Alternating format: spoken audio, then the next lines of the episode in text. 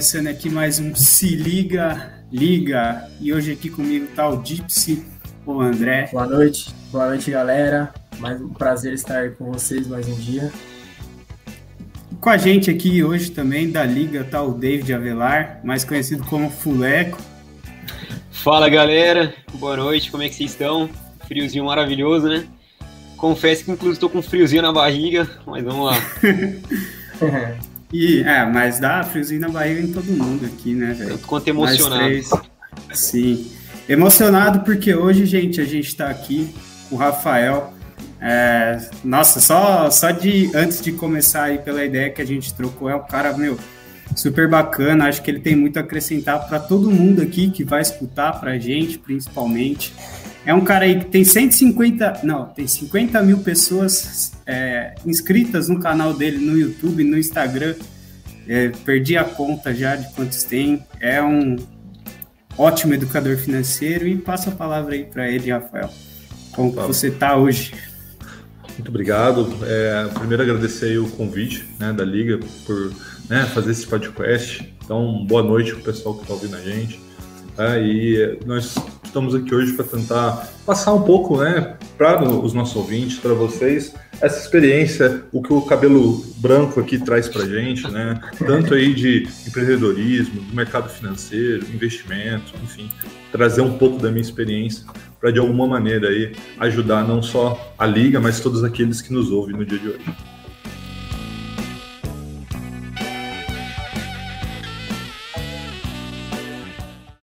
E, Rafa, para a galera te conhecer e entender um pouco melhor com que, o que você é, né, o que você faz hoje, você quer contar um pouco da, da sua história para gente? Pode ser. Bom, é, eu estava falando né, para vocês aqui antes, eu também sou engenheiro de formação, né? E embora eu nunca tenha exercido atividade de engenharia, né? Contar um pouco rapidamente a minha história aqui, senão ficou aqui meia hora contando ela. É, eu, eu nasci numa família é, comum, é, aqui em São José dos Campos, né, onde eu moro, é, os meus pais trabalhavam na indústria, então assim nada diferente do que a grande maioria das pessoas. E o que acontece durante uma boa fase da minha vida, é, a gente teve uma vida bem tranquila, bem estável. É, só que em algum momento, principalmente na minha adolescência, não vou saber lembrar exatamente qual ponto, é, meu pai perdeu o emprego e ele ficou uns dois, três anos desempregados, né? Isso aí acabou impactando bastante a nossa família, como impacta a família de todo mundo aí que, enfim, o pai ou a mãe perde o emprego, enfim. E o que aconteceu, cara? Isso para mim é, mudou uma chave na minha cabeça, tá? Isso aí foi um divisor, um dos, acho que na vida tem vários divisores de água, né? Mas um dos divisores de água foi esse que eu prometi ali para mim na minha adolescência que eu não nunca dependeria de ninguém, cara, para, né, de um empregador, enfim, para poder ter o meu dinheiro, fazer as coisas que eu queria, né? Ou cuidar da minha família futura na época, né? Que eu gostaria de ter e hoje eu tenho e tal. E o que aconteceu, cara? É, eu, eu estudava, né? Saí ali do, do primeiro grau, fui para o técnico, né? Segundo grau mais técnico, então sou técnica eletrônica, fiz ali técnico eletrônica e tal. E aí, logo depois que eu saí da, da do ensino médio, fui para a faculdade, né, fazer engenharia. E aos 19 anos, né, então logo depois que eu entrei na faculdade, eu abri minha primeira empresa, né? Então a gente, 19 anos era 2004. Então, sei que eu tô ficando velho mesmo, 15 anos atrás. E naquela época não era. Que era novinho, 2004. É, é então, vocês, vocês, nasceram quando? 98, 99? 98, 98 97. É, então, então, quando vocês ainda tinham 5, 6 anos, eu já estava lá é, com empresa aberta. E o que acontece? Há 15 anos atrás, o mercado da internet era muito diferente do que é hoje, muito diferente. E a minha primeira empresa foi de e-commerce. Né? Então, há 15 anos atrás, eu já rodava e-commerce. É, e, e, e, enfim, para abreviar um pouco essa história, é, ao longo de 2004 a 2014, então 10 anos, eu tive é, uma empresa de varejo online, né? ou seja, vendia e-commerce, já vendi de tudo que vocês possam imaginar: roda, pneu, som de carro, é, câmera de segurança, equipamento de camping. Cara, eu já vendi de tudo. O que, que você possa imaginar, eu já vendi. E só que é o que acontece, cara? Aí ganhamos um bom dinheiro, enfim, é, era uma época que era muito mais lucrativa que hoje, a concorrência era bem menor. E o que acontece? Chegou ali 2013, 2014, a minha esposa, ela, ela tinha, ela teve um problema de saúde e meio que a gente tinha que tomar uma decisão, ou ela, né, que era meu braço direito, esquerdo na empresa, a empresa era nossa, né? Enfim, a gente se conheceu com 16 anos, né? E, e a gente casou com 23, né? Que eu já falei para vocês aí antecipadamente. Mas a nossa empresa a gente abriu com 19, né? Então, com 23, quando a gente casou, a gente já tinha 4 anos de empresa juntos.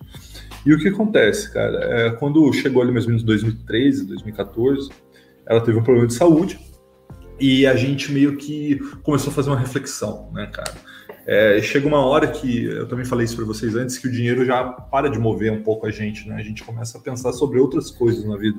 Dinheiro é muito, muito importante, não é à toa que hoje eu falo sobre dinheiro todo dia para as pessoas. Mas a partir do momento de um certo patamar de dinheiro na sua vida, o dinheiro deixa de ser é, o principal, começa a virar secundário. E aí a gente viu que para ela, enfim, passar por todo o tratamento que precisava ser feito, ela, é, ela ia precisar se afastar da empresa. E aí não fazia muito sentido eu tocar a empresa sozinho, porque ela se afastou. O momento do mercado também era turbulento pra caramba. Lembrar que 2013 era um pouco antes da Olimpíada, Olimpíada, perdão, da Copa, e na Copa virou caos, e depois da Copa o Brasil despencou em tudo. É. Então a gente já enxergando isso, porque eu também invisto na Bolsa desde 2006, então eu já, já tinha uma, uma visão mais ampla do mercado. O que, que a gente fez em 2000, final de 2013 e começo de 2014? A gente desmembrou a nossa empresa, como eu falei, era vários e-commerce, várias empresas, e, e, e, desmembramos ela em várias e vendemos elas para todo, para vários outros compradores. E aí a gente se capitalizou pela primeira vez na vida, assim, num montante realmente significativo. E aí, nesse momento, cara, vem um, talvez o segundo divisor de águas da minha vida, né? Porque embora eu já investisse, é, eu não precisava daquele rendimento, né? Ou seja, não precisava daquela grana para viver, né? É, enfim. Então, o que aconteceu? Quando a gente vendeu, a gente se capitalizou e aí eu falei, vou, vou me dedicar aos investimentos porque eu preciso pegar esse capital, esse montante, preciso trabalhar ele de forma que, obviamente, ele não deixe de existir, segundo, que ele cresça e que terceiro, que ele provenha o, o nosso sustento, né? Ou seja, que ele é, gere renda passiva de forma a ser o suficiente para a gente tocar a nossa vida. Isso 2013, 2014. Né? Então, o que, que eu fiz, cara? Quando a gente se capitalizou, é, eu já era engenheiro, falei, cara, vou me aprofundar nos estudos. Fiz uma pós-graduação em finanças e investimento, então foi aí que eu fui para a parte acadêmica de economia, né? Eu saí da área de exatas, lembrando que economia é uma ciência humana, né? Então, fui fazer pós-graduação, me certifiquei, né? Então, hoje sou especialista em investimento, fiz a pós-graduação, li, enfim, pra caramba e comecei a administrar meus recursos. E, enfim, apesar do momento turbulento ali entre 2015 e 2016, é, os meus investimentos foram muito bem. E eu comecei a atrair a atenção de poucas de pessoas ao meu redor, amigos, parentes, pô, Rafael, me ajuda com isso, me ajuda com aquilo, tô vendo que você tá indo bem, eu tô aqui com uma dúvida, enfim. E aí, entre 2016 e 2017, eu comecei a, a ajudar as pessoas informalmente. Então, você era meu amigo, fala, puta, Rafael, recebi aqui uma grana, de uma casa, me ajuda aqui. Aí a gente ia lá, sentava, montava uma carteira de investimento para você, enfim, te ajudava. Só que aconteceu, cara, em algum momento, se eu não me engano, 17, é, veio a reforma da Previdência. E aí a galera, eu acho ligou um alerta, né? Que eles descobriram que se eles não fizerem por eles, ninguém vai fazer, né? Eles acham que se alguém que nos ouve aqui acha que o governo vai te ajudar na sua velhice, eu sinto lhe dizer que você vai morrer de fome. Tá? O governo vai tirar tudo que você tem mais um pouco. Então, se você não se preocupar com isso hoje, lá na frente você vai passar dificuldade. E aí, em 2017, as pessoas começaram a perceber isso e começaram a me procurar. Os amigos meus amigos, enfim. E eu falei, cara, eu vou fazer disso um negócio. E aí, a partir de 2017, 2018, eu fiz disso um negócio, que é a minha empresa hoje, que é uma empresa basicamente de educação financeira. Tá? Então, eu ajudo as pessoas com investimento, com é, planejamento financeiro. E para fortalecer isso, né, lembrando que a minha história já vem de internet, eu falei, cara, eu também tenho que posicionar na internet, eu também tenho que construir isso. Então, ali entre 18 e 19, eu comecei a construir tanto o meu Instagram quanto o meu YouTube. E desde então vem, a gente vem crescendo, atingindo cada vez mais pessoas. Hoje as minhas mídias sociais atendem, atingem um pouco mais de meio milhão de pessoas por mês, né? Então a gente vai se tornando cada vez mais significativo. E lembrando que o negócio de mídia social é exponencial. Né? Então, se esse mês você tem 500 mil, não quer dizer que no mês que vem você vai ter 510, talvez você tenha 600, talvez você tenha 1 milhão, talvez você tenha 10 milhões.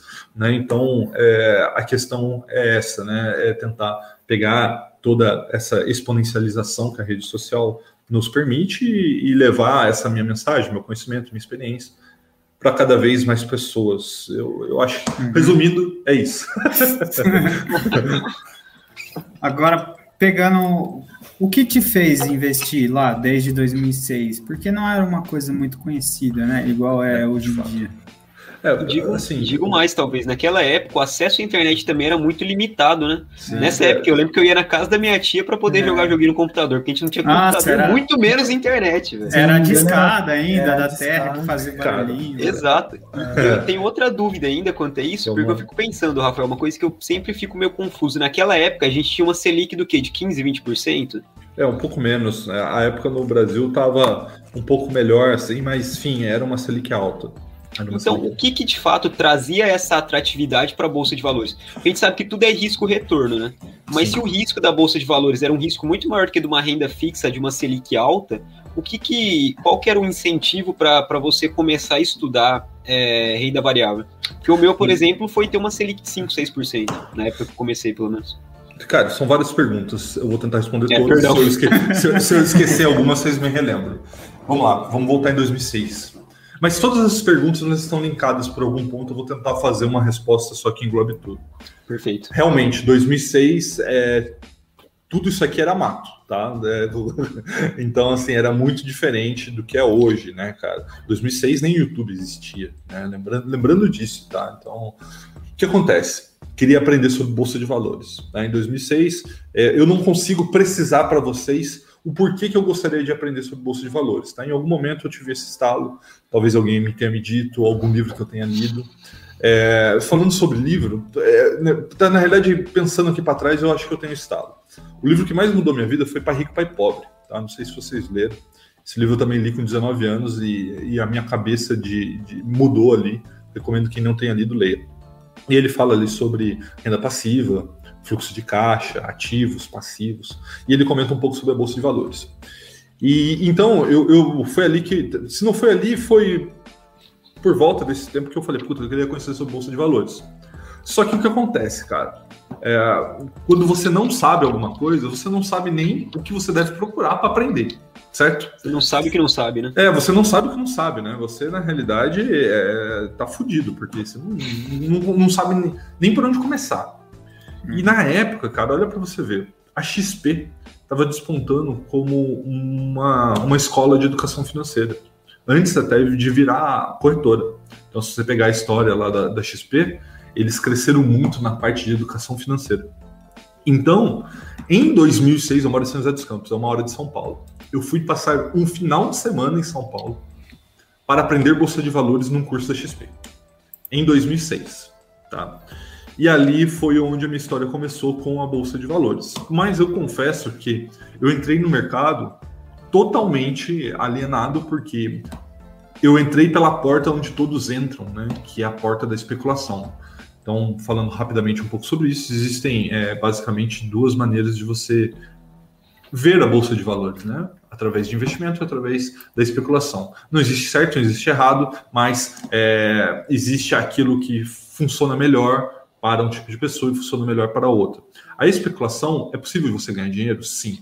Só que a especulação tem vários problemas. Primeiro, você vai ter que viver em função daquilo, então o seu trabalho então, se torna trabalho especular. Então você tem que ficar o dia inteiro colado em notícia, colado em preço, fazendo, enfim, as suas análises. Fora isso, né, é, o seu risco é muito maior. Né, o seu risco é muito maior. Então eu entrei por esse caminho, enfim, comecei a mexer com opções, perdi um dinheiro pra caramba e tal. Então, assim, além de 2006 era tudo muito, muito nebuloso, entendeu? Então, eu acabei me afastando um pouco da Bolsa de Valores, não era um grande, é, vamos dizer assim, algo que me atraía tanto lá em 2006, 2007, mas é, o conhecimento eu adquiri ali, investia pouca coisa e tal, e aí veio também a crise de 2008, a crise de 2008 foi complicado pra cacete, não só na Bolsa, mas na economia real, é, então, assim, na, na minha, nessa época a minha empresa sofreu bastante, enfim. Então, o que acontece, cara? É, ao longo do tempo, né, quando você começa a estudar, e aí, ó, tendo o primeiro contato com a Bolsa de Valores, você começa a entender o que você tem que estudar, né? Então, eu comecei a ler livros, né? Existem é, muitos, muitos livros sobre investimento, tanto de especulação quanto de investimento. E ao ler livros, tomar contato com a literatura, né, principalmente estrangeira, né, começar a ler Peter Lynch, começar a ler sobre o Warren Buffett, começar a ler Charles Munger, você começa a ver que o caminho da especulação é um caminho que não vai te levar a lugar algum. Só que se você ir pelo caminho de investimentos de longo prazo, né, naquela história de não ver aqueles números que piscam na sua tela como um mero número, mas sim como uma empresa que tem lucro, que tem estoque, que tem funcionário, que tem cliente, você vê que no longo prazo isso faz muito sentido, né? Isso faz muito sentido. E aí, respondendo a pergunta do David, né? Fala assim, pô, Rafael, mas valia a pena naquela época, 2006, 2007, é, investir em Selic? E esse, e, é, investir na Bolsa de Valores, né? Com a Selic tão alta. E esse é um pensamento que, inclusive, está voltando à tona nesse momento que a gente vê a Selic uhum. subindo. Deve bater 6, 6,5, talvez 7 ainda esse ano. E aí a gente começa, muitas pessoas, na realidade, começam a fazer essa reflexão. Né? Vale de fato a pena? E aí tem um livro que ele acaba com qualquer dúvida sobre esse sentido, que se chama Stocks for the Long Run, que é Ações para o Longo Prazo, do Jeremy Siegel, onde ele faz um estudo de 200 anos sobre várias classes de ativo. Tá? E quando eu falo classes de ativo, a gente está falando de ação, está falando de renda fixa de longo prazo, renda fixa de curto prazo, ouro e várias outras classes de ativo. E aí você começa a tomar algumas conclusões. Tá? Gostaria de estar com esse gráfico agora para mostrar para vocês, para quem está ouvindo, mas não tenho. Mas basicamente o que, que esse, esse estudo chega à conclusão? Que é, estoques, ações, são o melhor ativo de longo prazo, assim, absurdamente é, mais do que os outros. E é fácil entender o porquê. Vamos pensar aqui. Selic está em 6,5%. 6%, vamos fazer, ficar fácil fazer conta. Quanto está a inflação? Vocês sabem quanto está? IPCA? inflação tem Alguém? 8, né? Isso quer dizer que o juros real é quanto? Isso quer dizer que o juros real é de 2, né? Menos 2. para 6. Né? Menos 2. Porque a, os juros é 6 e a inflação é 8, então é menos 2. Então o cara que está investindo hoje na Selic, ele está perdendo 2% do poder de compra dele ao ano. Tá? Ao ano. Uhum. Em compensação, se você investe numa boa empresa, boas empresas, né? O que é uma boa empresa? Uma boa empresa é uma, uma empresa que tem resiliência nos seus lucros, que cresce esses lucros e que muito provavelmente vai continuar crescendo esses lucros com o passar do tempo. É lógico que com o avanço da tecnologia isso é cada vez mais incerto. Né? Então, é, é possível que talvez uma empresa que dê muito lucro hoje possa vir a não dar no futuro. Então, isso faz parte da análise. Mas tem setores que são perenes por natureza. Por exemplo, saneamento básico, é, transmissão de energia, né, bancos, seguradoras. Então, esse tipo de negócio, eles têm várias vantagens. Entre eles, por exemplo, a capacidade de transmitir para os seus clientes a correção da inflação. Então, por exemplo, se uma empresa hoje lucra um bi e a inflação é 8%, muito provavelmente o ano que vem ela vai lucrar o 1 bi mais o crescimento dela, mais o repasse da inflação.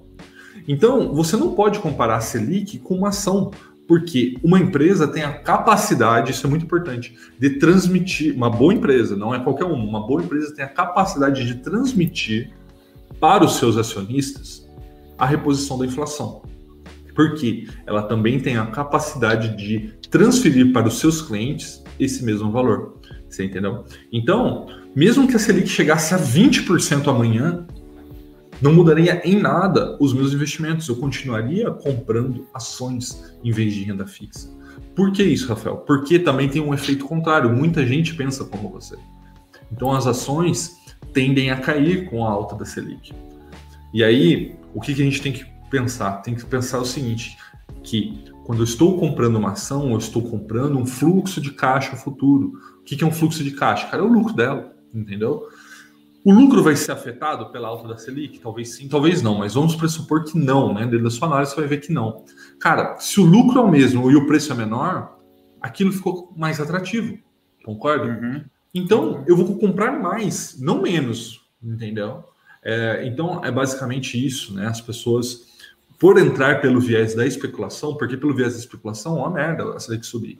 Porque o que vai acontecer? Com a Selic subindo, as ações vão cair. Se o cara é um especulador e está comprado nas ações, ele vai perder dinheiro. É precisa de curto prazo, né? E ele precisa vender. É, tipo... E ele vai vender para quem? Para mim, para os outros investidores de longo prazo, que estão vendo aquilo ali com um viés de longo prazo. Entendeu? A gente está vendo acontecer isso nos últimos dias com fundos imobiliários, principalmente Nossa, os de tijolo. Né? Por quê? Existe uma expectativa de tributação, mas essa expectativa nada mais é do que uma expectativa, pode não acontecer, e mesmo que aconteça, não é o fundo imundo. Só que o que acontece? O mercado já precificou isso, e o, o IFIX, né, que é o índice dos fundos imobiliários, já caiu 5, 6%, tem fundo imobiliário que já caiu mais de 10%. Então, é, o que, que nós fazemos em dias como esses, né, cara? Se você é um investidor de longo prazo, você tem que estar comprando, jamais vendendo. Né? O investidor de longo prazo, ele é um acumulador de ativos. Né? Eu acho que essa é uma grande lição, né? É, você tem que é. acumular ativos por longo prazo, porque voltando na nossa conversa lá no, no começo, para que, que vai servir esses ativos? Para lá na frente, quando você tiver 50, 60, 70 anos, não quiser mais trabalhar, quando o, o, a sua grana não vier mais da sua atividade laboral e vier dos seus investimentos, aí sim vai fazer sentido você investir nisso, entendeu? Respondi, cara, sei lá, era um monte de perguntas. Nossa, não, respondeu. Eu tentei responder do jeito que deu. Não, respondeu demais, respondeu demais, realmente. Inclusive, uma coisa muito interessante. Pode falar, Cristian. Pode falar. Não, só fazendo um alerta, a galera que tá perguntando aí no chat. No final do, do podcast, a gente tira as dúvidas de todo mundo, tá? Valeu. Pode falar. Uma coisa que eu ia falar é que tá ficando maravilhoso para fundo imobiliário também, né, o, o, Rafael Costa. Talvez entrando um pouco nessa, nessa fase, a gente está bem atribulado ultimamente por causa dessa questão tributária, né? Porque tem muito disse-me-disse, tem muitos boatos, e com isso, vários fundos imobiliários têm sentido bastante, né? Eu estou bem de olho, inclusive, um fundo imobiliário que eu sou sócio, que é o MXRF, tem caído consideravelmente e eu tô achando é bom, para falar bem a verdade, porque eu penso como, como longo prazo mesmo, eu olho mais para os dividendos em si, não para o valor da cota no momento. E o que, que, você acha que vai ser o presente barra futuro dos fundos imobiliários agora? Já entrando um pouquinho nisso. vamos lá. É, basicamente, o que eu acho é o seguinte. É, foi feito um projeto de lei na última sexta-feira, mudando regras tributárias, né? Tem aspectos positivos e aspectos negativos. Quais são os aspectos positivos, Rafael? Correção da tabela de imposto de renda. Então, assim, na minha visão, é um absurdo que hoje um, um trabalhador que ganha dois mil reais tenha que pagar imposto de renda. Tá? O cara Sim. já tem dificuldade para manter, a, enfim, a vida dele, se ele tiver filho, aluguel, comida, um monte de coisa. Então, assim, é, esse é o aspecto positivo, a correção do IR. Então, o que eu gostaria, né, que no mundo ideal, que houvesse a correção da tabela do IR e não houvesse contrapartida, ou seja, que o governo estivesse abrindo mão da sua arrecadação, né, sem ter que ter uma compensação tributária. Só que o nosso governo, não, não esse, mas na história do Brasil, nós sempre tivemos governos perdulários, ou seja, governos que não prezam pela, pela, por um superávit primário, por realmente manter as contas em dia, porque todo governo quer gastar dinheiro, porque gastar dinheiro é o que garante a eleição. Então, o que acontece? É, veio com contrapartidas fiscais. Quais foram as contrapartidas? Tributação de ativos financeiros. Então, tributação de fundo imobiliário, tributação de. É, teve uma simplificação da tributação da renda fixa, mas aí tributação de dividendo, enfim, fizeram uma série de, de rearranjos. Só que o que acontece, cara, é, é um projeto de lei, não tem nada aprovado. E de acordo com o que eu venho lendo, conversando com algumas fontes na Câmara, eu vejo que há uma resistência muito, muito grande, principalmente à tributação de fundos imobiliários. Vou explicar o porquê. Porque alguns meses atrás foi aprovado um novo tipo de fundo de investimento chamado FIAGRO, né, que é o Fundo de Investimento do Agronegócio. E esses caras que têm a bancada ruralista junto, lembrando que o Brasil, um dos motores econômicos, é o agronegócio, e a bancada ruralista é muito, muito forte. É, o Fiagro ele saiu com isenção lá atrás e perdeu a isenção agora, diante desse projeto de lei. Então, muito provavelmente, o que vai acontecer? É, isso vai ser revisto, na minha visão, tá? E os fundos imobiliários vão conseguir passar por essa reforma sem perder a isenção. Então, nada vai mudar para fundos imobiliários, na minha visão, muito por conta desse lobby da bancada ruralista e também as próprias incorporadoras e construção civil, está todo mundo se aliando, a própria indústria de fundo imobiliário, tá? Lembrando que fundo imobiliário, ela é, hoje é uma das principais fontes de financiamento da construção civil do Brasil, tá? Então, quando você está fazendo um loteamento no interior do Nordeste, ninguém quer financiar isso. Quem que está financiando? CRI de fundo imobiliário de papel. Tá?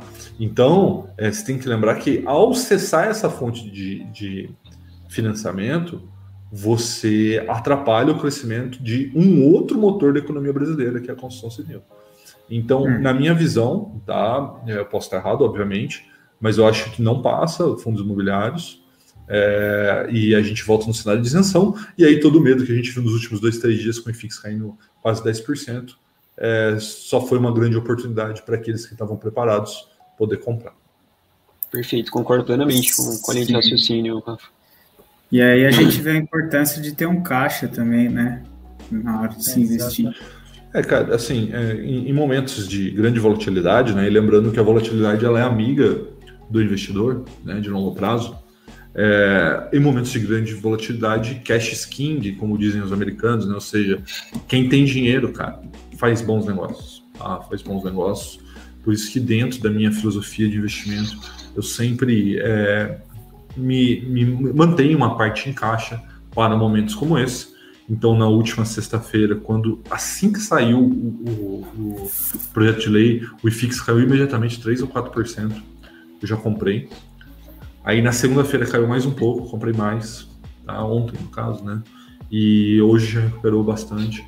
Quer dizer que não pode cair mais? Não, de forma alguma. Inclusive, eu gostaria até mais que caísse mais, porque vou continuar comprando. Tá? Então, uhum. e mesmo porque, fazendo um exercício aqui, é, talvez nem tanto fundos imobiliários de papel, mas olhando fundos imobiliários de tijolo, o valor que você paga hoje do fundo imobiliário de tijolo, ele é ridículo perto do que você vai ter de retorno em 10, 15 anos, né? Lembrando que os imóveis que são a parcela do fundo imobiliário de tijolo repõem a inflação. Tá? Então, se hoje você está pagando 100 reais de uma cota de fundo imobiliário de tijolo, muito provavelmente daqui a 10 anos ela vai estar tá valendo só a cota 200 reais. Então, é, é assim, é, mesmo que seja tributado tá, o rendimento dos fundos imobiliários, eu não vejo isso como o fim da, da indústria de fundo imobiliário, vai atrapalhar, obviamente, mas eu acredito que continua sendo uma ótima maneira de, de você investir, tá? um ótimo ativo para você ter na carteira. Até porque, em cima do que você falou, a grande maioria dos fundos imobiliários ainda hoje estão com valor patrimonial inferior ao valor de mercado, né? O valor que está sendo negociado. Sim. É, com, com essa é queda, um isso se acentuou mais ainda, né? Quando você olha fundos imobiliários, é, talvez não seja é, o único indicador, obviamente, a ser olhado, mas um dos indicadores a ser olhado justamente é esse, que é o PVP, né? O preço do valor patrimonial. E hoje você tem fundos imobiliários aí interessantíssimos negociando a 5, 10% do valor patrimonial, abaixo do, do valor patrimonial. Então, eu vejo isso como oportunidade, tá? Então, por exemplo, fundos imobiliários com é, contratos atípicos de 10, 15, 20 anos, ou seja, que mesmo que é, é, seja tributado no horizonte de 10, 15 anos, é, é, faria muito é, pouca diferença nessa tributação é, perante os valores atuais, né? Lembrando que os valores atuais já estão aí com um belo de um prêmio que vem se acentuando por conta da alta da Selic, né? Que é aquilo que a gente falou agora há pouco. Então, o que acontece? A gente está meio que numa tempestade perfeita dos fundos imobiliários é, a expectativa da perda da isenção tributária mais o aumento da Selic. É isso que está gerando as oportunidades que a gente está vendo aí. Já tem fundo imobiliário que já caiu mais de 30% desde o último topo, que foi, uhum, lá, janeiro, fevereiro. Tá? Então, é, é eu estou eu, eu muito feliz com isso. Espero que a Selic de fato suba. Isso é importante para o nosso país. A gente está com a inflação sim meio descontrolada, então a, a Selic deve subir, deve subir até mais rápido do que o mercado espera, na minha visão. E isso vai ter impacto sobre a renda variável, fundos imobiliários vão cair, ações vão cair. E aí, o que, que eu vou fazer com isso? Absolutamente nada, vou continuar fazendo o que eu sempre faço, vou continuar comprando os ativos e os que eu já tenho em carteira vão continuar lá. Né? Não, não é porque é aquilo, né, cara? Quando o ativo está 40 reais, né? Vamos pegar um exemplo, por exemplo, a Taesa, que é um dos ativos que eu mais gosto ela tá 40 reais. Todo mundo quer comprar porque saiu de 25 foi para 40 reais. Agora que caiu de 40 para 36 reais, ninguém quer comprar mais. Isso não faz sentido algum, você entendeu? Mas uhum. é, isso, com o tempo de mercado, fica muito claro, né? Que o mercado ele não faz sentido algum em momento algum. O mercado ele é um maneira é depressivo, né? Ele é totalmente irracional. É. Exatamente. E, sim. O, o Rafa, eu tenho até uma pergunta, até voltando um pouquinho para esse seu lado empreendedor, né? Falei. É, Queria saber de você o quanto que você acha que foi importante ter começado a empreender cedo, né? Inclusive até fazer um merchan para a liga aqui, a gente está participando de uma competição de empreendedorismo, né? Um monte de gente aqui na liga tem esse desejo, né? Que essa vontade, que nem você falou que teve esse insight quando você era mais novo, que aconteceu tudo aquele aquilo com seu pai e tudo mais. Mas o quão importante você acha que foi, foi isso para você? Cara, eu, eu acho que assim, é, foi primordial, tá? É, pelo seguinte, cara, quando você começa cedo, tá? Você erros você vai cometer em qualquer fase da sua vida, seja jovem, experiente, mais velho, erros acontecem. Só que quando você começa antes, mais novo, você tem duas vantagens. Primeira, esse erro custa muito barato. Porque se você tem mil reais, você perde mil reais, velho, você perdeu mil reais.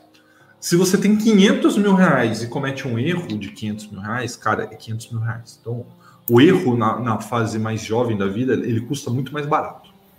E uhum. segundo, o aprendizado você adquire antes, então você vai poder utilizar daquele conhecimento por mais tempo ao longo da sua vida. Então, assim, na minha visão, começar a empreender desde os 19 anos, e eu digo aqui sem medo de errar, que eu perdi muito, mas muito dinheiro no começo dessa atividade é, empresarial, mas se não fosse esses reais perdidos lá no começo, quando eu tinha 20 e poucos anos, hoje eu não conseguiria administrar o patrimônio que eu tenho.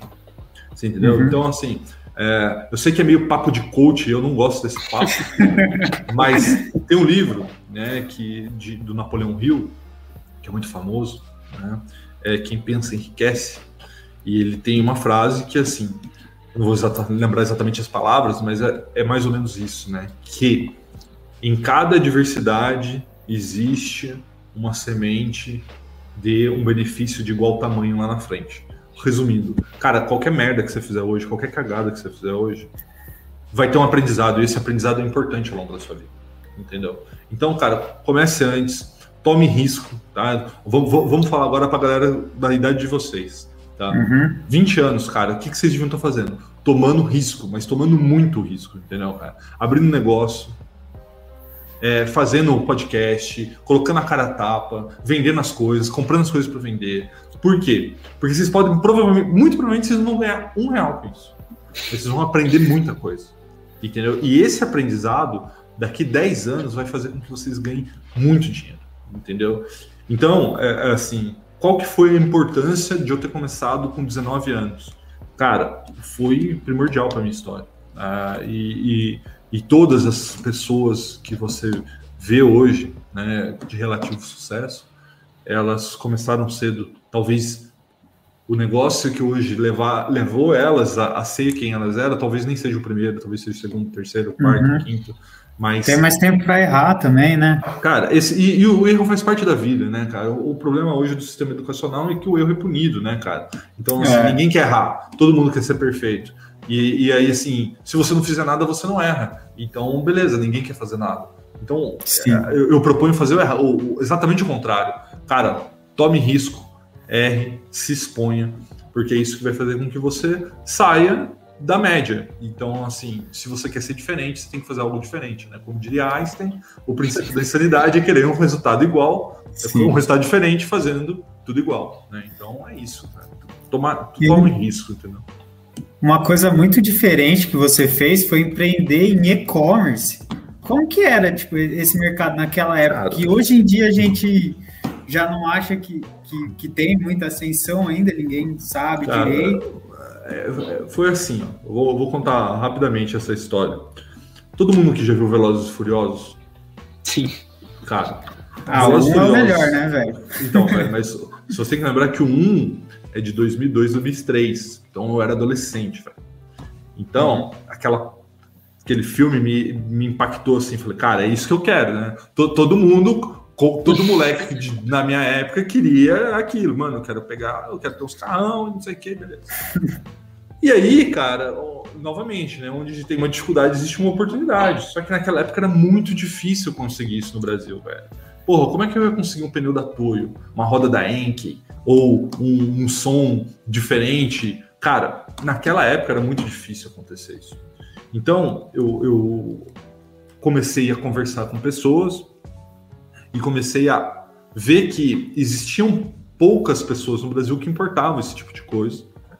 Só que essa galera era muito concentrada em São Paulo, um, pequeno, um público muito pequeno e tal. Eu falei, cara, mas como é, não faz sentido você é, é, ter um produto como esse, que era de alto valor agregado, caríssimo, caríssimo, cara, tipo, jogo de pneu a 2 mil dólares, hoje é 10 mil reais. Tudo bem que na época o dólar era muito mais favorável que hoje. Mas assim. É. então, assim, eu falei, cara, eu preciso levar isso para mais gente. E na época, e-commerce já existia fora do Brasil, né? eBay já funcionava, já existia a Amazon. É... E aqui no Brasil já tinha Submarino, se eu não me engano, que foi um dos primeiros. Eu falei, cara, é isso, eu quero aprender sobre isso. Eu já tinha alguns poucos é, conhecimentos sobre web design, né? enfim, sabia fazer uma página, sabia um pouco de HTML ali. Uhum. Falei, cara, é isso. E, e, daí começou, cara. Daí começou. E, assim, não, não, apesar de ter cometido muitos erros, muitos erros, é, eu ganhei muito dinheiro. Ganhei muito dinheiro porque era um produto de alto valor agregado vendia o jogo de roda por 15, 20, 30 mil reais. Pô, velho, 30 mil reais com dólar 1 para 1 era 30 mil dólares, cara. Hoje 30 mil dólares são 150 mil reais. Então era muito dinheiro. Então mesmo que você fizesse cagada, você ganhava dinheiro. e eu ganhei, eu ganhei. É... Só que eu cometi muitos erros também e eu não consegui reter tanto desse dinheiro nessa fase.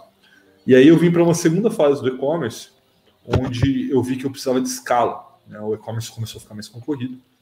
E se você não escalasse, você aqueles custos fixos te matava.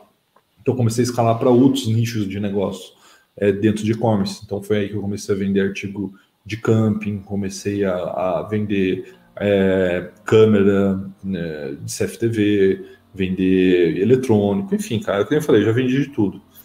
Uhum. E ali 2013, 2014, né, como eu já contei aqui para a história para vocês, é, o mercado estava ficando cada vez mais é, esquisito, assim, a gente via ali uma, um fim de ciclo econômico se formando. E tinha, teve a questão de saúde, né, da minha esposa, e nesse momento eu vi que era o momento de dar um passo para trás, no sentido assim, empreendedor, vender tudo. Então eu fiquei praticamente sem empresa entre 14, 17 ou 18, e a partir de 17, 18 eu vim com a minha empresa que existe hoje, na área de educação. Hoje, hoje meu foco hoje é educação é, e não mais venda de produto. Hoje é venda de serviço, né? Hoje eu vendo serviço, não vendo uhum. mais produto. E você já tinha conhecimento de marketing, de coisas assim?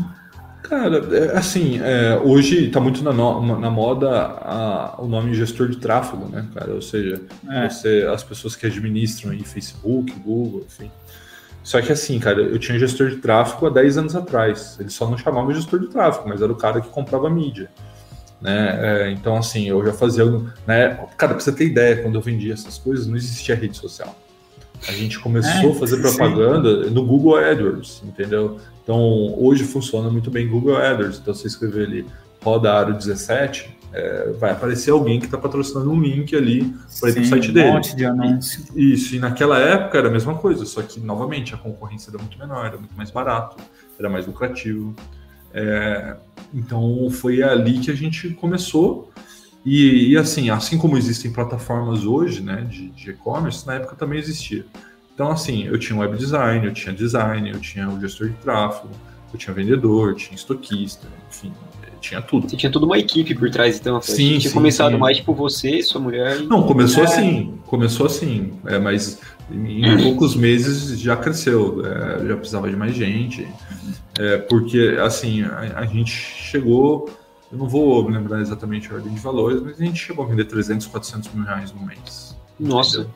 realmente. Cara, isso há mais de 10 anos atrás. Então hoje, talvez se a gente tivesse continuado, hoje a gente venderia mais de, de um milhão de reais por mês. É, pensando que naquela época o salário mínimo era o quê?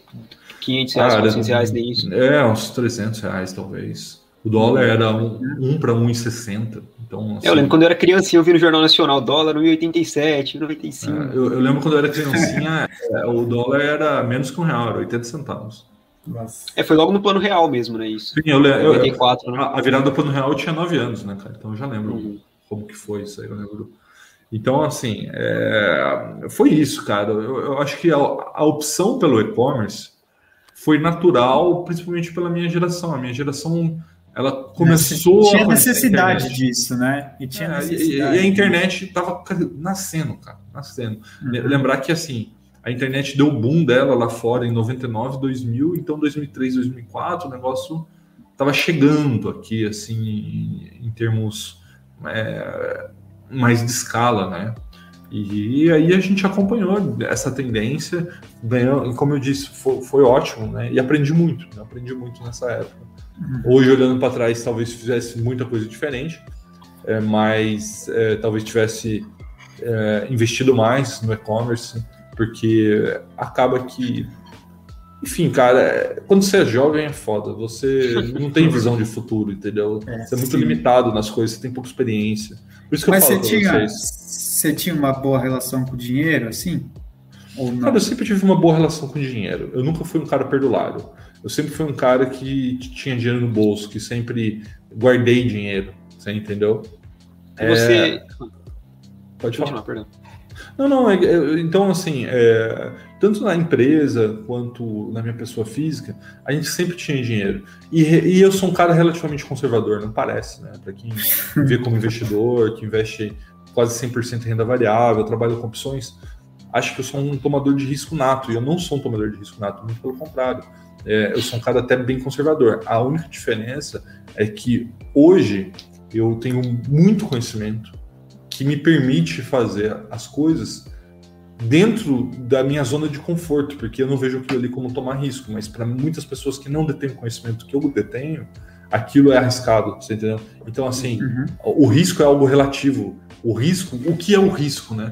O risco é não saber o que está acontecendo, e não saber o que está acontecendo é, vem da falta de conhecimento. Né?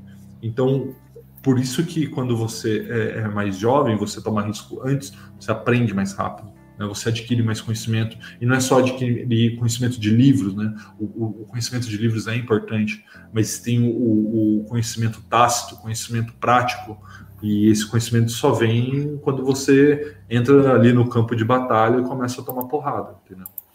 Entendi. Inclusive, o, Rafael Costa, hoje em dia você já não trabalha mais com, com e-commerce, né?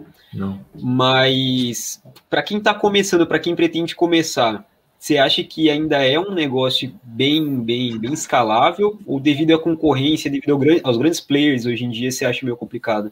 Cara, sua pergunta é muito boa, tá? E a minha visão ela é um pouco polêmica. É, eu acho que é o seguinte, cara, e-commerce virou um jogo de escala. O que, que é um jogo de escala?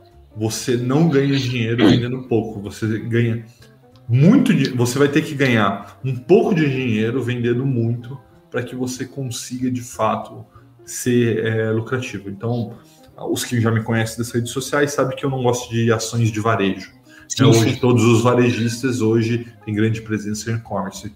E qual que é o problema?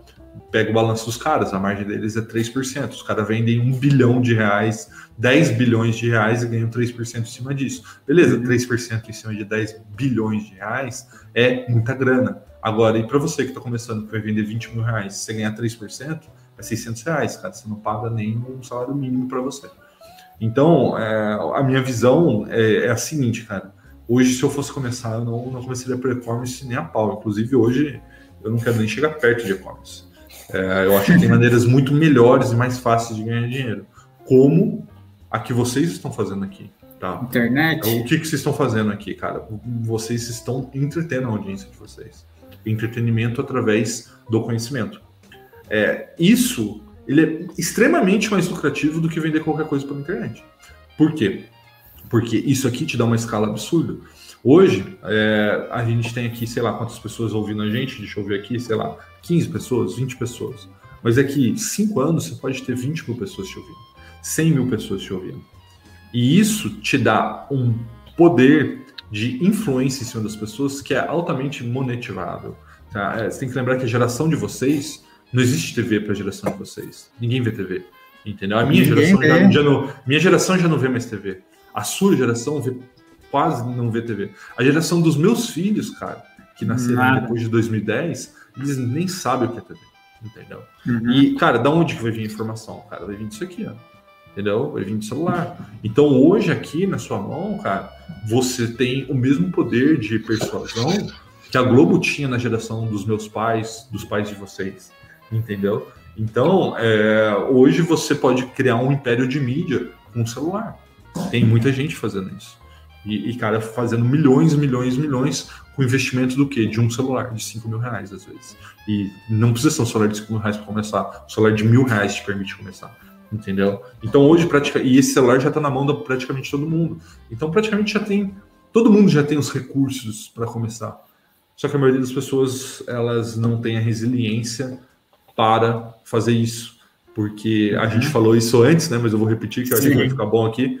Que, todo mundo quer o sucesso, mas ninguém quer fazer o processo de sucesso. Né? Todo mundo fala, ah, aquele cara teve sucesso do, da noite para o dia. Só que o sucesso da noite para o dia do cara durou 10 anos. Né? O cara ficou 10 anos trabalhando, 12 horas por dia, de maneira incansável, até que um dia ele conseguiu é, despontar. Né? E aí todo mundo viu o cara. E aí os caras falam assim: ah, foi sucesso do dia para noite, mas o dia da noite dele durou 10 anos. Então, o jogo, é, principalmente esse que vocês estão fazendo, né, de podcast, geração de conteúdo, que é um pouco do meu jogo também, é um jogo que ele, ele demora para você conseguir relevância. Só que uma vez conseguida, ela é, ela é muito, muito lucrativa. Qual que, é, qual que é o problema para a maioria das pessoas? A maioria das pessoas elas desistem no meio do caminho. Né? Então, é, por isso que é importante você começar cedo, né? você saber que não vai ser uma jornada fácil, vai ser uma jornada que vai é, ser desgastante, mas eu vejo como uma jornada que vale a pena. Com certeza. Perfeito. E, Rafa, até para a galera entender um pouquinho melhor, o que, que você faz hoje, né? Você é um educador financeiro, você ajuda as pessoas a conquistar os objetivos dela, é mais ou menos isso o seu trabalho hoje? Cara, eu, eu, eu diria que assim, é, sim, você está correto, tá? Então hoje eu tenho uma empresa de educação financeira, essa empresa tem sete pessoas junto comigo que me ajudam a gerir as redes sociais, hoje eu tenho mais de 500 alunos, né? então a, a gente tem que dar suporte para essa galera, ajudar eles e tal. Mas eu, eu, eu acredito que o seguinte, cara, é, que o dinheiro seja uma ferramenta, tá? Uma ferramenta de suma importância que a gente não pode menosprezar. Mas essa ferramenta ela tem que ser utilizada para um fim, né? Um, um, algo que faça sentido para você. Ela precisa de um objetivo. Então eu diria que eu ajudo as pessoas a atingirem os objetivos dela, é, através do conhecimento e da educação financeira. Então hoje é, o meu objetivo né, é que eu ganhe cada vez mais relevância, cresça nas minhas redes sociais, atinja cada vez mais pessoas, porque eu posso levar essa mensagem que sim, você pode, porque o mundo hoje diz para as pessoas não, você não pode. Então eu acredito que assim, você pode ser o que você quiser, de fato, tá? Todo mundo tem os recursos necessários para atingirem os seus objetivos. Só que o mundo inteiro fala que você não pode, que você não quer, que você não devia fazer isso, que você devia ser mais um cara na média. E eu acredito que é o contrário. Exatamente. Acho que, acho que todo mundo é excepcional dentro da sua excepcionalidade, entendeu? Cada um tem suas características. Sim. Então a gente tem que extrair o que nós temos de melhor. E eu vejo que o dinheiro pode propiciar isso, entendeu? Então, é, só citar um exemplo simples. Quantos músicos não deixaram de ser músicos porque música não dá dinheiro?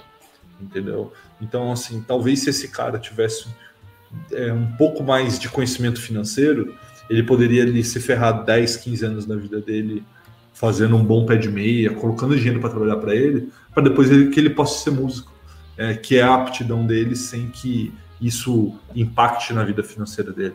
Né? Então, assim, é, é, mais ou menos isso. Né? Eu acredito que o dinheiro pode ser utilizado de ferramenta para que você atinja os seus objetivos.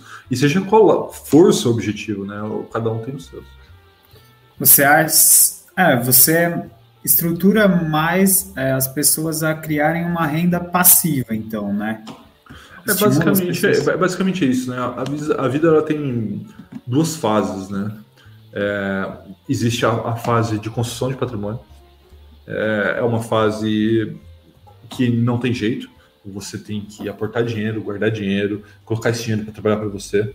Mas lembrando, né, é um juros composto e na fórmula de juros composto o T, que é o tempo, é exponencial, então vocês que têm aqui 20 e poucos anos, comecem a investir hoje, porque 100 reais hoje, daqui 20 anos, vai ser milhares e milhares de reais. Tá? Então não importa muito quanto você está aportando hoje, desde que você aporte. É, e aí o, a, a, pessoa vai crescendo, enfim, vai, vai aportando mais dinheiro, vai também é, evoluindo na sua, na sua atividade laboral, né? ou seja, no seu trabalho, ganha mais dinheiro e tal. E chega um momento que ela tem um montante que é o suficiente para é, pagar as contas delas, pra, enfim, para que ela possa viver de renda, né? O famoso viver de renda. Uhum. Então, é, eu acompanho as pessoas nessas duas fases, né? Desde a fase da construção de patrimônio, ou seja, como que eu construo é, patrimônio através do mercado financeiro, é, que é a melhor maneira de você construir patrimônio de longo prazo. E depois, uma vez que você tenha atingido esse patrimônio, você conseguir extrair desse patrimônio uma renda que te permita fazer o que você quiser, a hora que você quiser, da forma que você quiser. Uhum. E você acha. O que você faria, por exemplo, estando na nossa pele agora? A gente é estudante, é, muitas vezes não sobra um dinheiro no fim do mês, aí se sobra, sei lá, 50 reais, assim, para investir. O que, que você faria? Cara, a primeira coisa que eu faria, eu, eu tentaria ganhar mais dinheiro. Puta, Rafael, mas eu não tenho tempo. Cara, você tem tempo. Tenho certeza que você tem umas duas horas por dia. Nessas duas horas por dia, eu tentaria ganhar mais dinheiro prestando algum tipo de serviço pela internet. Cara, hoje existe uma carência enorme de serviços pela internet, dos mais simples: edição de imagem, edição de vídeo, é, fazer textos, né, artigos, cara, é, tradução, Cara, tem dezenas, dezenas de trabalhos uhum. que depois vocês podem procurar pela internet e ver. Então, primeiro ponto, cara, vocês precisam ganhar mais. Ah, eu sou duro porque sou universitário. Cara, desculpa, eu acho que você é duro porque você trabalha pouco, você tem que trabalhar mais. Tá? Com mais dinheiro, você tem mais dinheiro para aportar. Então, pega esse dinheiro e aporte, porque é um dinheiro extra. Né? Hoje você já tem a tua vida ali, que é uma vida modesta, ok, porque você está na faculdade. Mas se você consegue ganhar um dinheiro extra, não vai gastar isso em noitada, pega essa grana e vem e, e, investe para você no futuro. Tá? Sim. Eu, eu acho que esse é o caminho, talvez o caminho que a ampla maioria das pessoas não está disposta a fazer. Porque é. a, a, ampla maioria das pessoas elas são imediatistas, elas não conseguem ver o benefício disso, né, cara? Mas depois pega uma calculadora e faz juros compostos de mil reais a 1% ao mês ao longo de 20 anos. Tá? Quer que eu faça? Eu faço pra você, cara. é, e, aí você vai falar, puta que pariu, velho, eu trabalho pouco. Porque eu não vou fazer a conta aqui pra gente não perder tempo, mas, cara, passa de um milhão de reais. Passa de um milhão de reais. Entendeu? Aí você fala, cara, então às vezes aquele seu trabalho que você podia ter feito ali no final de semana de duas, três horas e ganhou ali 100, 200 reais fazendo prestação de serviço para alguém, cara, na sua aposentadoria daqui 20, 30 anos, ou até menos, caso você queira antecipar tudo isso, cara, pode ser o suficiente para que você é, consiga antecipar em um, dois anos a sua aposentadoria.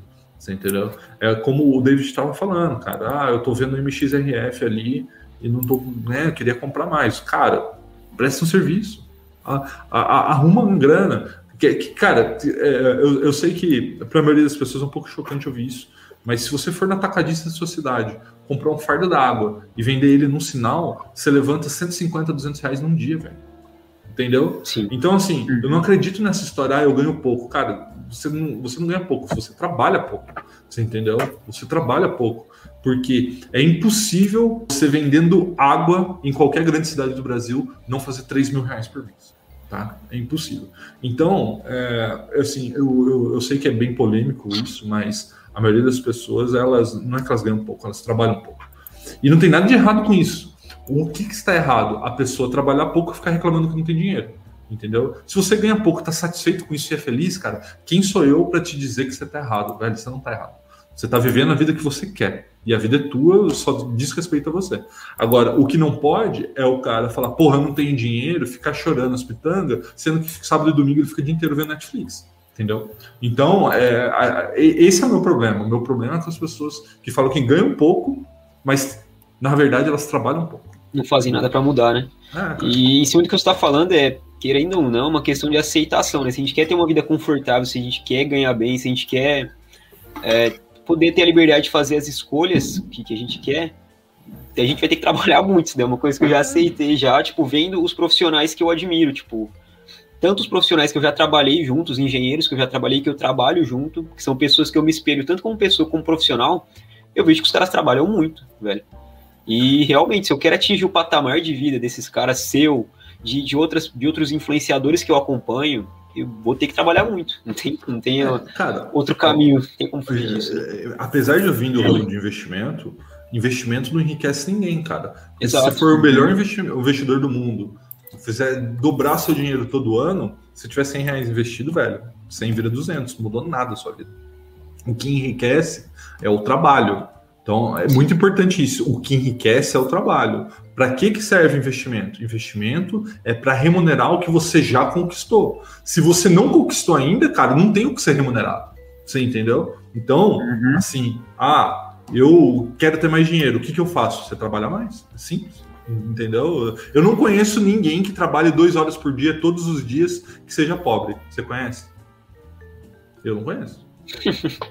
Eu não conheço, cara. Pega, pega o cara mais simples da cidade, cara. O cara que tem ali uma oficina mecânica, cara, que trabalha de domingo a domingo. Cara, ele pode se ferrar durante 12 horas por dia, mas a casa do cara tá paga. Ele tem um carro novo na garagem. O cara viaja no final de semana, faz churrasco, tem a, a vida boa. Por quê? Porque o cara trabalha pra caramba. Por mais simples que seja, ele tem uma boa vida. Então, qual que é o problema, cara? O problema é que as pessoas não querem trabalhar, entendeu? O trabalho é o que enriquece. Todo mundo quer a, a pílula do enriquecimento rápido. Então é por isso que joga na Mega Sena, joga não sei onde, fica fazendo day trade, é, pega lá e compra Bitcoin. Por quê? Porque ele tem a expectativa, o sonho de enriquecer rápido, mas isso não vai acontecer. Exato. Aí é muito isso. Né? Sim, e é muito isso. E também, tipo, se, se você vê as pessoas que ganham na Mega Sena, acho que 80% perde tudo. Acho que é. Dois anos depois perde tudo. É, estatística, acho que eu não vou me lembrar exatamente, mas é, é coisa assim: 70%, 80% em 5 anos vai embora. E não é só ganhador na Mega Sena, tá? Pega depois NBA, NFL, ou seja, caras que ganharam milhões de dólares durante a vida. Em 2, 3 uhum. anos, os caras, a ampla maioria tá quebrado. Por quê? Porque não aprendeu a administrar patrimônio. Então, assim, o que enriquece é o trabalho. Mas aí você vai ganhar dinheiro. Aí você tem que aprender a administrar essa grana, entendeu? Fazer essa grana trabalhar para você. Porque o que acontece na maioria das vezes é que as pessoas não entendem isso e começam a consumir esse dinheiro de maneira desenfreada. E aí não adianta, entendeu? Então, a primeira fase é ganhar dinheiro, é o trabalho. A segunda fase é entender como o dinheiro funciona. Tá? Uhum. O dinheiro, o, o, uma frase muito conhecida do mercado é que o dinheiro é um ótimo servo, mas ele é um, um, péssimo patrão, né, cara? Então, se você trabalhar em função dele, você tá fudido. Agora, se você colocar ele para trabalhar para você, você vai conseguir prosperar muito na tua vida. É Sim. questão de mentalidade, né? Não basta você ter dinheiro para você ser rico, né? É até uma das coisas que fala nesse livrinho aqui, O Segredos da Mente Milionária. Esse livro é excelente, muito cara. Isso. É excelente, excelente. Esse muito. livro é excelente. O, o, o título é meio piegas, assim, eu acho que afasta um pouco as pessoas, mas esse livro é muito, muito bom, cara. Ele, ele sintetiza que, de fato, para que você enriqueça, é, a última coisa que você tem que pensar em investimentos. Primeiro, você tem que fazer uma auto-reflexão aí sobre várias crenças que você tem sobre dinheiro antes. Sim, e uma coisa que ele fala que eu acho muito interessante, pelo menos para mim e para a grande maioria das pessoas que eu vejo ao meu redor, é que a nossa visão, a forma com que a gente lidar com o dinheiro, é muito fruto da forma com que os nossos pais lidavam com o dinheiro, né? E para mim é. isso faz total, total sentido, porque eu consigo enxergar o dinheiro da mesma forma que os meus pais enxergaram, porque é. eles me criaram muito com, com isso. É que na realidade é assim, cara, que todas as suas crenças, né, todas as suas crenças, é, elas foram colocadas sobre você durante a sua infância. Tá? Isso, já existem estudos que mostram isso. Então, se você pensa como você pensa hoje, é, muito é por conta dos seus pais, ou a falta deles, ou o que aconteceu na sua infância. Tá? E todo mundo já ouviu dos seus pais, eu já ouvi, vocês já ouviram, frases como dinheiro não nasce em árvore, dinheiro é a raiz de todo mal e coisas nesse sentido. E a TV, né, principalmente a TV, ela reforça isso, né, principalmente para minha geração e geração anterior, né? Quem que é o vilão do filme? Cara, é o empresário, é o rico, é, é sempre o político que está roubando o povo. Então, assim, é, a verdade é que a ampla maioria das pessoas tem pouquíssimo contato com pessoas bem-sucedidas financeiramente. Então, os modelos de, de pensamento, de mentalidade da ampla maioria da, da população são modelos de fracasso financeiro. Você entendeu? Isso é muito importante, porque isso muda totalmente o jogo. Porque você é a média das cinco pessoas que você mais convive. Então, se você só convive com um cara que tá fudido de grana, você vai ser um fudido de grana. Entendeu? É, então, e o problema é que a ampla maioria das pessoas são fugir de grana. Então é por isso que quando você fala assim, cara, eu vou ser rico, eu vou construir o, a minha empresa, vou construir meu patrimônio, vou viver de renda, todo mundo olha para você assim, cara, esse cara é meio esquisito, cara. Entendeu? Porque, porque é isso, porque você está pensando totalmente fora do que a maioria das pessoas pensa. Sim. Só que, novamente, se você quer um resultado diferente, não tem outro jeito, você vai ter que pensar diferente. Exatamente. É, eu acho que é muito válido você falar isso e para a gente também, por exemplo, a, a, gente faz esse podcast, mas sei lá, às vezes é, é difícil para a gente, sei lá, divulgar no nosso Insta pessoal, querer alavancar isso, porque a gente fica com medo do que as outras pessoas vão falar. Sim. Né? Cara, é, na realidade, esse medo ele é muito comum, tá? E ainda mais na, é, na idade de vocês, né? Vocês são novos e, querendo ou não, é, a opinião dos outros ainda acaba tendo uma influência maior sobre vocês. É isso aí, é, com, com o tempo, com a experiência, né, você vê que isso é insignificante na sua vida. Tá? O Sim. que eu penso de você, Cris, o do André ou do David, é insignificante na vida de vocês. O que, que é significante? O que você pensa de você mesmo, cara. Então, cara, eu vou repetir isso que é muito importante. O que eu penso de você é insignificante mas o que você pensa de você mesmo é primordial. Então, cara, se você uhum. quer fazer, vai lá e faça. E se o cara entrar no seu Instagram e vier com, é, a gente chama isso de passivo-agressivo, né? O cara que é, fala que é teu amigo e entra lá e faz uma gracinha. Ah, agora você é blogueirinho. Manda ele se fuder e bloqueia o cara, cara, porque esse cara não tá jogando do teu lado. Ele não é teu amigo. Você entendeu? O teu amigo é o André, o David, que estão aqui às 20 horas e 3 minutos na terça-feira, te ajudando no teu projeto. Você entendeu? Sim, então, cara, esquece. Se o cara não tá jogando no teu time, manda ele se fuder. Simples assim. É, e não se importa, cara. Divulgue no pessoal de vocês.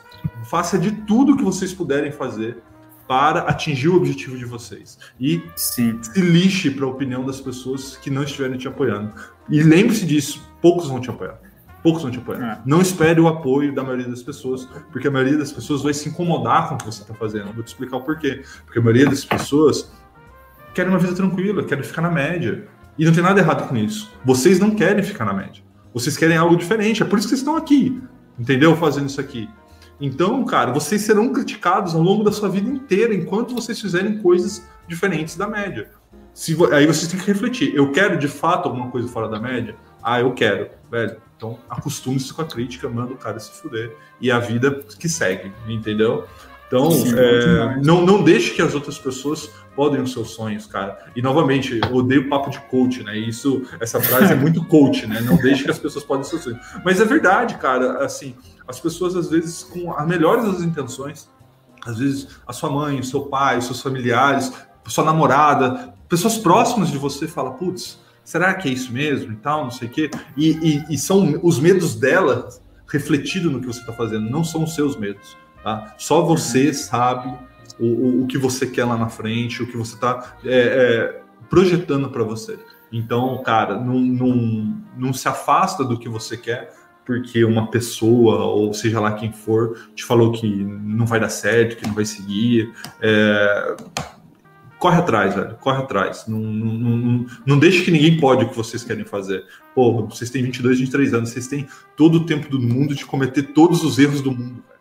Não tem medo. Não, não, tem, não há motivo para ter medo, velho. Sabe quem tem ter medo, cara? O cara que tá com 40 anos, trabalha de assalariado, não tem um puto guardado, é, tá endividado, tem três filhos para criar, velho. Esse cara tem que ter medo. Esse cara, na realidade, ele tá fudido, velho. Porque ele passou os últimos 15 a 20 anos sem pensar nisso e agora ele chegou no momento que, se ele não pensar nisso, ele vai passar fome daqui com 50, 60 anos. Você entendeu? Uhum. Vocês não, velho. Vocês têm 20 e poucos anos, são universitários, velho. Toma risco, faz o que vocês quiserem. Se o cara não começar a te criticar, se afasta do cara, porque é o que mais vai acontecer na tua vida, tá? Cara que não vai te agregar em nada te criticando. Então, afasta essas pessoas negativas de vocês e corre atrás do que, do que vocês querem. Tem até aquele ditado, né? O prego que se destaca leva martelada, né? É, o primeiro tomar martelada, né, Sim. Eu vi isso uma vez e falei, puta, é muito real. É isso mesmo, cara. Não, é tem, tem, tem, uma frase do Emicida, velho. Eu não vou me lembrar o nome, a frase perfeita Mas assim, cara, o único responsável pelo seu sonho na face na terra é você mesmo, velho. Entendeu? É da música Levanta e Anda, né? É, mano. Cara, assim, quem você acha que vai correr atrás do seu sonho? Ah, cara, meu sonho, meu, meu sonho é ficar andando. É, meu sonho é andar de Ferrari, meu sonho é viajar o mundo. Quem você acha que vai fazer isso pra você, velho? O teu amigo que tá te criticando porque você tá fazendo podcast? Cara, você, velho. É você. Você tem que correr atrás. Entendeu? Só que as pessoas uhum. não entendem isso. É, é a aprovação é, de terceiros é, é algo que pesa para as pessoas. E se você quer se destacar, você tem que começar a ver deixar que isso lado, é irrelevante, deixar esses caras de lado e falar, cara, eu, eu, quero, eu quero seguir um outro caminho, esse outro caminho eu vou tomar porrada pra caramba, mas eu sei que lá na frente eu vou conseguir atingir o que eu quero. Então, Perfeito. eu estou disposto a tomar essas porradas, não tem jeito. É, muito bom. É igual eu dei o um exemplo para os meninos lá ontem. A gente. Nós três somos do marketing, né? Da liga. E eu falei, cara, se seu carro parar no meio da estrada, ninguém vai te ajudar se você não estiver empurrando o carro. Então, é dá seus pulos, empurra o carro aí, que aí as pessoas vai se e Exatamente. Para te ajudar, senão você só vai ficar parado lá reclamando que, que os outros estão passando e ninguém tá te ajudando. É, e é assim mesmo, cara. A, a, a, vida é assim, né? Eu sei que vocês, novamente, vocês são novos, mas vocês vão, vão ver isso, que a vida é assim.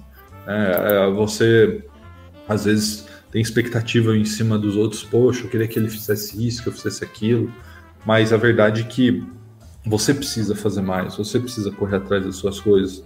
E se ao longo do caminho você encontrar pessoas que estão alinhadas para esse mesmo objetivo, elas vão te ajudar naturalmente, tá? Então, é... mas tudo parte de você, cara. Você é a peça mais importante da sua vida, velho. Tudo é sua responsabilidade. Se deu certo, parabéns, a responsabilidade é sua. Se deu errado, parabéns, a responsabilidade é sua também. Aprenda com o seu erro, não cometa ele de novo. E a vida que segue. Perfeito. E acredito que as dificuldades vêm para deixar a gente mais forte também, né? Eu penso muito dessa Sim. forma também. Sim, não tenha dúvida, cara. Não tenha dúvida. Não conheço nenhuma pessoa de sucesso que não tenha se fudido N vezes durante a vida, é, das mais diversas maneiras do, do ponto de vista profissional, do ponto de vista pessoal, do ponto de vista financeiro, sabe? Então, assim, é, não, não tem por que ter medo, sabe? É aquilo que a gente falou agora há pouco. É, o risco faz parte da vida, né? Eu acho que a coisa mais arriscada que você pode fazer é não tomar risco, né? É não, é não se expor, é, é não buscar algo diferente para vocês. E vocês têm todo o tempo do mundo para fazer isso. Não deveriam ter medo de nada. Sim. Bom, bora para as perguntas então, galera? Rapaz, porque por mês ia até 10 horas da noite. é, o tempo voou, já foi uma hora e oito que eu tô falando que eu, eu falo é, bastante. Exato. E nós é primeira... curioso aí, deu match. É, primeira pergunta aí é do Geraldo. É, ele perguntou: no momento, cer no momento certo, quero que me esclareçam uma dúvida. Com o risco de apagão que preocupa hoje o Brasil, seria aconselhável transferir uma parte da carteira para o exterior? Geraldo, vamos lá. Duas questões na sua pergunta. Primeira, é, se você não investe hoje no exterior, você não está investindo, está brincando de investir. Né? Então, você precisa diversificar seus ativos, porque o real é uma moeda fraca. Tá? Se você pode investir em moeda forte, que é o dólar, por que não fazer? E não necessariamente você precisa investir diretamente no exterior, você pode investir através de, por exemplo, ETFs aqui no Brasil, NASD11, VVB11, que vão ter esse papel aí de investimento dolarizado na sua carteira. Tá? Então, é, a primeira coisa, se você não investe no exterior, já deveria estar investindo. Se não faz ainda, comece logo. Segunda coisa, sobre apagão. Cara, a gente conversou um pouco sobre isso no começo aqui da, da, da entrevista, que assim, todo dia, cara, alguém grita fogo no mercado. Todo dia é reforma tributária, é apagão, é tributação disso, é Bitcoin caiu. Cara, todo dia alguém grita fogo no mercado. Se você for movimentar sua carteira por toda notícia que aparece, cara, você vai movimentar ela todo dia. E não é assim que você construi patrimônio no mercado financeiro. Tá? Então, assim, Esquece as notícias. De preferência, não abre Infomoney, não abre Money Times. Esquece, tá? Esquece. Se atenha aos fundamentos da empresa. O que, que são os fundamentos? pega o balanço, faz o valuation, entende como é que aquela empresa ganha dinheiro. Novamente, aquele número piscando na sua tela não é um número, né? aquilo ali é uma empresa. Entende como é essa empresa ganha dinheiro. E aí você faz a sua pergunta: essa empresa vai continuar ganhando dinheiro ao longo do tempo? Se a resposta for sim e estiver por um preço interessante, compra, cara. Entendeu? Foda-se o apagão. Tá? Cara, pode acontecer de tudo no Brasil. Ano que vem tem eleição. Ah, vou deixar de investir agora porque o ano que vem o Boulos pode ser eleito. Pode, velho. Tudo pode acontecer. A, a, única regra que existe no Brasil é que não há regras, velho. Tudo pode acontecer. Tudo. Emoção, então, né? Se, se, a tua carteira de investimento não está preparada para tudo, você não está investindo, você está brincando de investir. Então, esquece apagão, esquece essas coisas, vai estudar, vai se preparar, porque o mercado te dá oportunidade todo dia, você tem que estar apto a é, conseguir é, captar essas oportunidades. Sim. E perguntar para você, você abre assim sua carteira todo dia, fica olhando não, ou você não. Cara, é, para quem me acompanha no YouTube, eu invisto publicamente numa carteira pública ali, num projeto chamado Um Milhão com Mil. Né? Então, como bastante, funciona? É, a cada mil reais, a cada quinzena eu invisto mil reais nessa carteira pública para mostrar para a pessoa como é que administra uma carteira de investimento. Então, é, é, mil reais por quinzena, porque na minha visão é um valor que faz sentido aí para para a classe média brasileira. Acho que o cara que ganha aí 7, 8, 10 mil reais por mês, ele tem condição de, de investir mil ou dois mil reais por mês, enfim.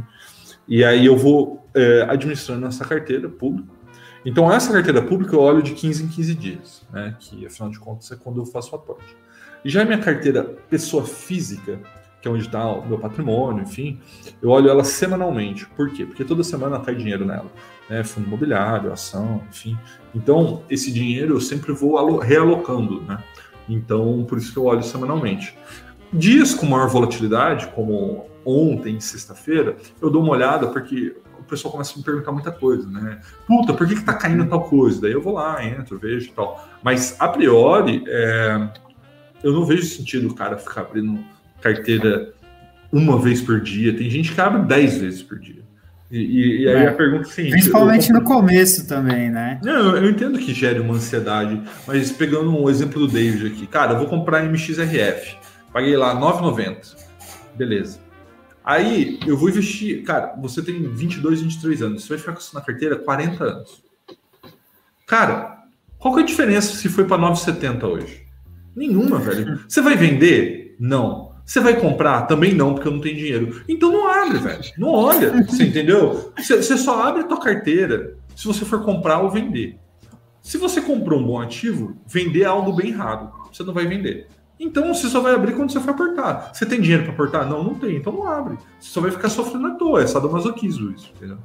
Isso que eu ia perguntar, Rafa, aproveitando o gancho, você vende algum ativo quando ele sobe muito o valor que você estipulou no, no, seu valuation, nas suas métricas de avaliação, ou você não vende mesmo Cara, de maneira alguma? Não, eu vendo, tá? Existe uma, uma técnica de, muito difundida no mercado que é o buy and hold, né? Sim. Eu, eu, eu não acredito muito no buy and hold, tá? a técnica que eu utilizo não é essa. É, vou dizer o motivo, né? É, o mercado é muito dinâmico, muito dinâmico. E a, a empresa que hoje é a, a melhor empresa do Brasil, daqui a cinco anos pode não ser. E eu não vejo sentido de você manter uma ação indefinidamente na carteira, é, indefinidamente na carteira. Para mim, uma carteira só permanece, uma ação só permanece na carteira enquanto ela fizer sentido para mim. Tá? Então, fazer sentido passa por vários critérios: qualidade da empresa, então tem uma análise qualitativa, tem uma análise quantitativa. Então, vou usar o exemplo da PetroRio, aqueles que me seguem mais tempo é, sabem que é uma empresa que, desde que eu comprei, ela multiplicou por 10 em um ano, entendeu? É, multiplicou por 10, 10 vezes. Não é, que, não é que ela subiu 10%, ela multiplicou por 10 vezes, né? Uma team bagger. E eu comecei a vender. Por que, que você começou a vender? Você não acredita mais na empresa? Sim, eu acredito na empresa. Só que em termos quantitativos, ou seja, em termos de valuation, em termos de expressividade dentro da minha carteira, ficou muito grande e comecei a vender. Então, é, existe é, dentro da, da, minha estratégia de investimento análise qualitativa e análise quantitativa. Se uma delas me indicar que eu devo vender uma empresa, eu, eu vou vender sem dor na consciência alguma. Tá? A venda faz parte da administração dos recursos, mas é algo extremamente mais raro do que a compra. A compra é algo que eu faço de maneira rotineira, a venda não. Tem vezes que eu fico seis meses, um ano sem vender nada, não tem problema nenhum com isso. Mas vai ter vezes que eu vou vender uma vez, duas vezes, às vezes cinco vezes, dez vezes no mês, tá? Isso pode acontecer. Só aproveitando, você usa porcentagens para as empresas para poder fazer rebalanceamento, realocação ou não? Por exemplo, ah, 10% para Bradesco, 10% para Taesa, e quando aumenta, você vende um pouco para rebalancear? Cara, é, eu, eu, utilizo dentro da minha carteira né, é, porcentagens por classes de ativo.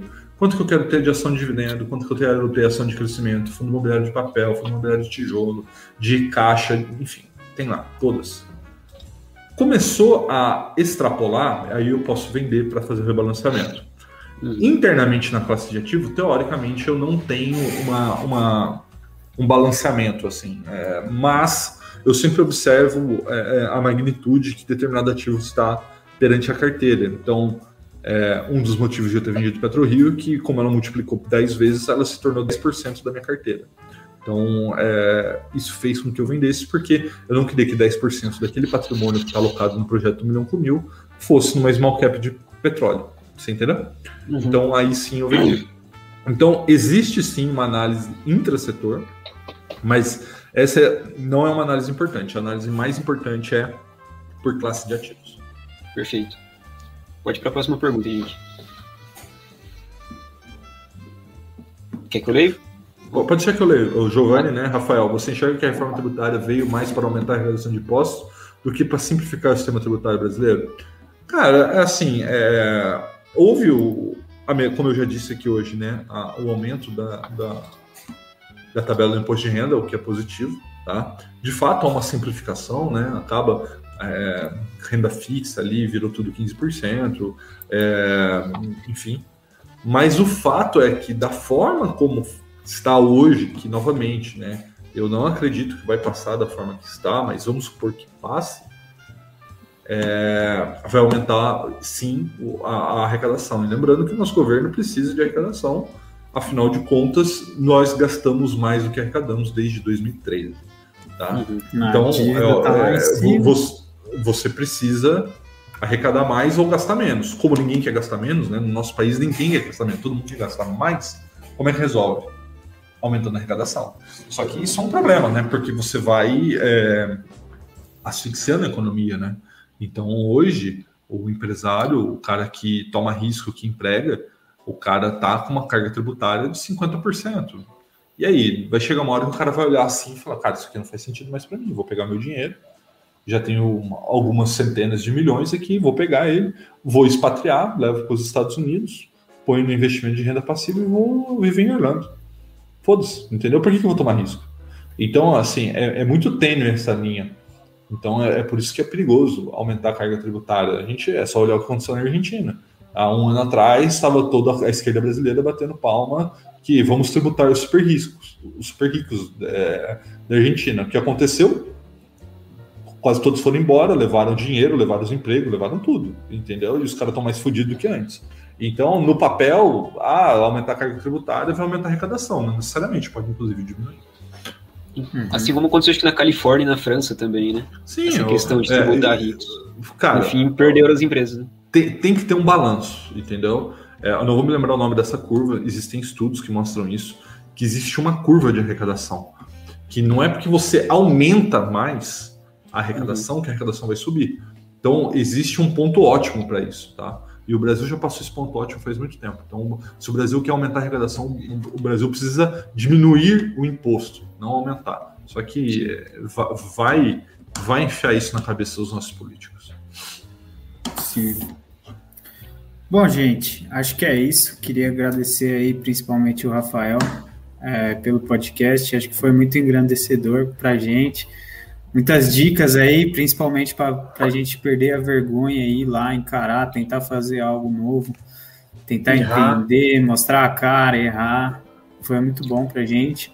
Além de, de, dicas aí, né, para a gente investir melhor, montar melhor nosso patrimônio. Obrigado, Rafa. Acho que foi, foi muito bom, foi incrível aí para mim, para o David, acho também, para o André.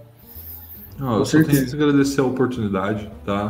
Eu falei para vocês antes aqui, né, que a gente entrasse ao vivo, queria repetir que eu, eu, eu, eu, aceitei de primeira a hora que vocês me convidaram, Sim. porque se esse né, podcast, essa conversa que a gente está tendo aqui hoje, mudar a vida de uma pessoa, cara, eu já estou satisfeito, tá? Novamente, o mundo inteiro está aí falando que vocês não, vocês todos, né, só vocês, mas assim, que, que as pessoas não podem, que elas não conseguem, que é difícil, e, e eu quero estar tá aqui levando a mensagem ao contrário, tá?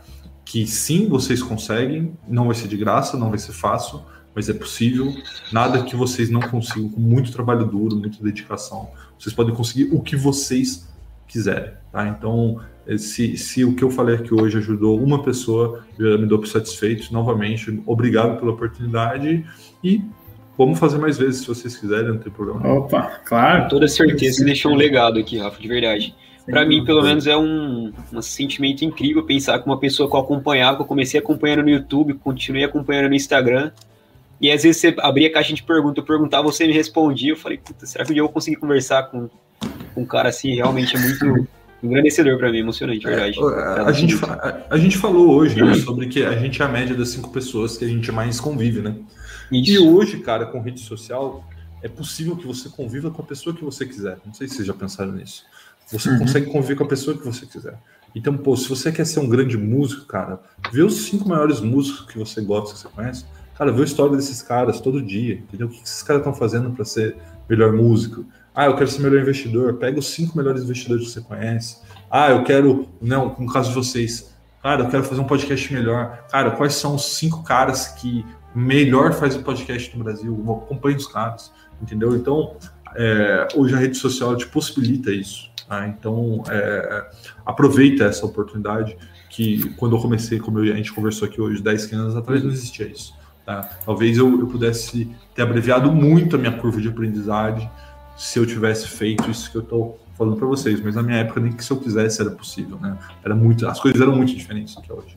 Então, é, vocês têm, a geração de vocês tem uma oportunidade ímpar, tá? Só que da mesma maneira que você pode acompanhar os cinco melhores músicos, os cinco melhores podcasts, o cinco melhores investidor, cara, existe uma infinidade de outros perfis que vão te desvirtuar para outras coisas. Uhum que não vai fazer com que você siga o caminho que vocês querem. Exatamente. Então, acho que vale a pena vocês fazerem essa reflexão, inclusive olhando ali, daqui a pouco, abre o Instagram, vê todo mundo que você segue.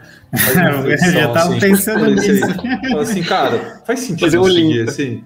É, cara, porque assim, é, você vai ver ali que muitas das pessoas que você segue ali não estão te ajudando no seu objetivo. E, cara, é, e aí? Né?